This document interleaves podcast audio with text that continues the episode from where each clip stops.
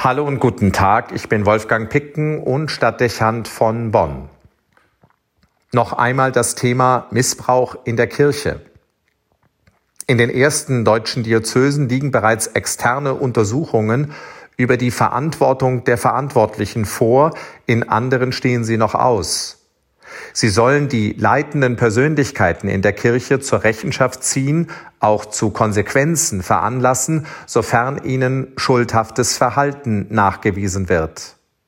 Ferner sollen sie strukturelle Defizite ausmachen, damit mit Blick auf die Zukunft Veränderungen eingeleitet und möglichst neue Fälle von Missbrauch und deren Vertuschung vermieden werden können dass sich viele deutsche Bistümer dazu entschieden haben, solche unabhängigen Studien in Auftrag zu geben, ist ein starkes Signal und ein wichtiger Beitrag nicht zuletzt auch, um die Glaubwürdigkeit der Kirche wiederherzustellen und Vertrauen zu gewinnen.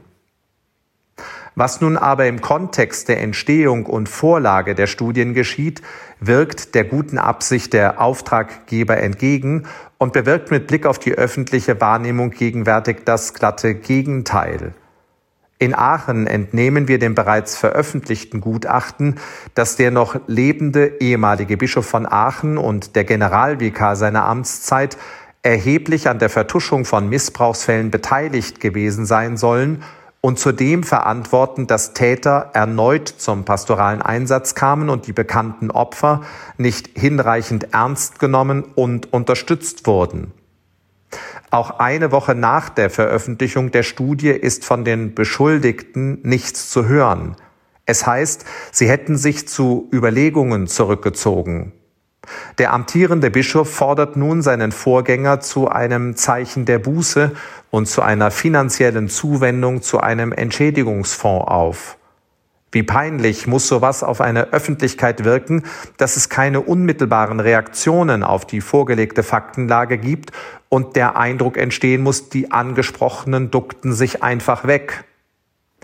Es stellt sich die Frage, wozu sie eine Zeit des Nachdenkens benötigen, Sie werden seit langem gewusst haben, dass ihr Verhalten nicht korrekt war. Man hätte eigentlich erwarten können, dass Priester solchen Aufklärungen zuvorkommen, wenn sie um ihre Schuld wissen. Fragwürdig, wenn sie dazu durch unabhängige Studien veranlasst werden müssen und dann trotzdem schweigen. Man wundert sich. Nur wenig anders verhält es sich mit Blick auf den Hamburger Erzbischof. Ihm wird vorgeworfen, zumindest in einem Fall, als früherer Personalchef des Erzbistums Köln wissentlich an einer Vertuschung beteiligt gewesen zu sein. Über Wochen verfolgt man in den Medien, dass die Beweislage immer erdrückender wird. Signifikant ist, wie Erzbischof Hese darauf reagiert. Er räumt zwar Versäumnisse ein, betont aber ausdrücklich, dass es keine Gründe für einen Rücktritt gäbe. Auch andere Konsequenzen wie die freiwillige Zahlung an einen Opferfonds werden von ihm nicht erwogen. Man gewinnt den Eindruck, der Erzbischof weicht aus, obwohl er es als wahrscheinlich annehmen muss, dass die Angelegenheit bei der Veröffentlichung der Kölner Studie im Frühjahr des nächsten Jahres erneut aufgeworfen werden wird. Kaum nachvollziehbar, wie offenbar jeder Millimeter an Zugeständnis den Verantwortlichen abgerungen werden muss. Glauben die wirklich, so fragt man sich, sie könnten den Forderungen nach Konsequenzen ihres Fehlverhaltens entkommen? Und wenn sie es nicht tun, was vernünftig wäre, warum kommen sie dann den Forderungen nicht zuvor und machen den Weg frei für den Rückgewinn an kirchlicher Glaubwürdigkeit? Gleiches fragt man sich bei dem Fall, den das Bistum Essen jüngst beschäftigt. Auch hier kann als nachgewiesen gelten, dass Essens Bischof Franz Josef Overbeck einem gravierenden Missbrauchsfall nicht die notwendige Aufmerksamkeit geschenkt und den Einsatz eines bereits strafrechtlich verurteilten Missbrauchstäters in seiner Diözese nicht verhindert hat. Bischof Overbeck erklärt dazu, Zitat, ich habe die Verantwortung am Anfang meiner Zeit als Bischof nicht richtig wahrgenommen. Ich hätte die Unterlagen lesen müssen, um dann Konsequenzen daraus zu ziehen.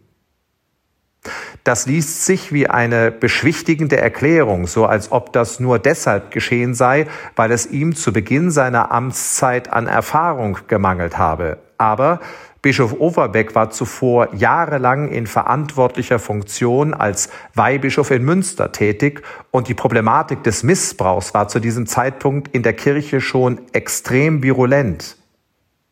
Dass sich der Bischof deshalb aber unter keinen Umständen zu einem Rücktritt veranlasst sieht, sondern betont, dass es seine Konsequenz sei, aus dem Vorfall zu lernen, lässt einen verwundert zurück.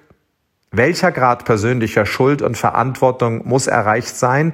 Ist es etwa die Anzahl von Opfern, damit die Verantwortlichen über einen Rücktritt nachdenken und den Weg für eine Leitung freimachen, die von diesen strukturellen Defiziten frei ist? Es steht sehr zu befürchten, dass kein neuer Anfang möglich werden wird, wenn die klaren Konsequenzen ausbleiben, die aus dem Missbrauchsskandal gezogen werden müssten. Der Kirche werden die ausbleibenden Reaktionen der Verantwortlichen vermutlich teuer zu stehen kommen. Eine Chance würde vertan. Vor diesem Hintergrund fällt auf, dass Kölns Erzbischof für sich angedeutet hat, er werde vor persönlichen Konsequenzen nicht zurückschrecken, wenn ihm eine Beteiligung an der Vertuschung von Missbrauchsfällen nachgewiesen würde. Man kann das methodische Vorgehen seiner verantwortlichen Mitarbeiter im Kontext der Kölner Untersuchung für skandalös halten und den Kopf über die offensichtlichen Kommunikations- und Verfahrensfehler schütteln. Unverständlich bleibt aber, dass Stimmen den Rücktritt von Kardinal Wölki fordern, obwohl ihm bisher keine Beteiligung nachgewiesen ist, während diejenigen, die zweifelsfrei Schuld tragen, einen Rücktritt ausschließen und sich in ausweichende Stellungnahmen flüchten. Auffällig ist auch, dass Stimmen innerhalb und außerhalb der Kirche Rücktrittsforderungen an die Adresse des Kölner Kardinals ins Spiel bringen, während sie die Bischöfe, deren Beteiligung an Vertuschung und Fehlentscheidungen feststehen, verschonen. Hier wird mit vollkommen unterschiedlichen Maßstäben gemessen.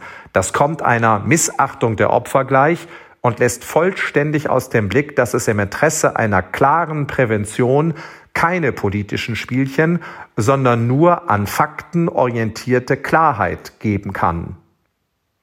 Man darf gespannt sein, wie es weitergeht. Eindeutig aber scheint, dass der Umgang mit dem Missbrauch so in keine gute Richtung läuft. Wie lange wird es dauern, bis die Einsicht gereift ist, dass es hier keine falschen Rücksichten geben darf, sondern nur vollkommene Transparenz und der Mut zur Entschiedenheit weiterhelfen. Wolfgang Picken für den Podcast Spitzen aus Kirche und Politik.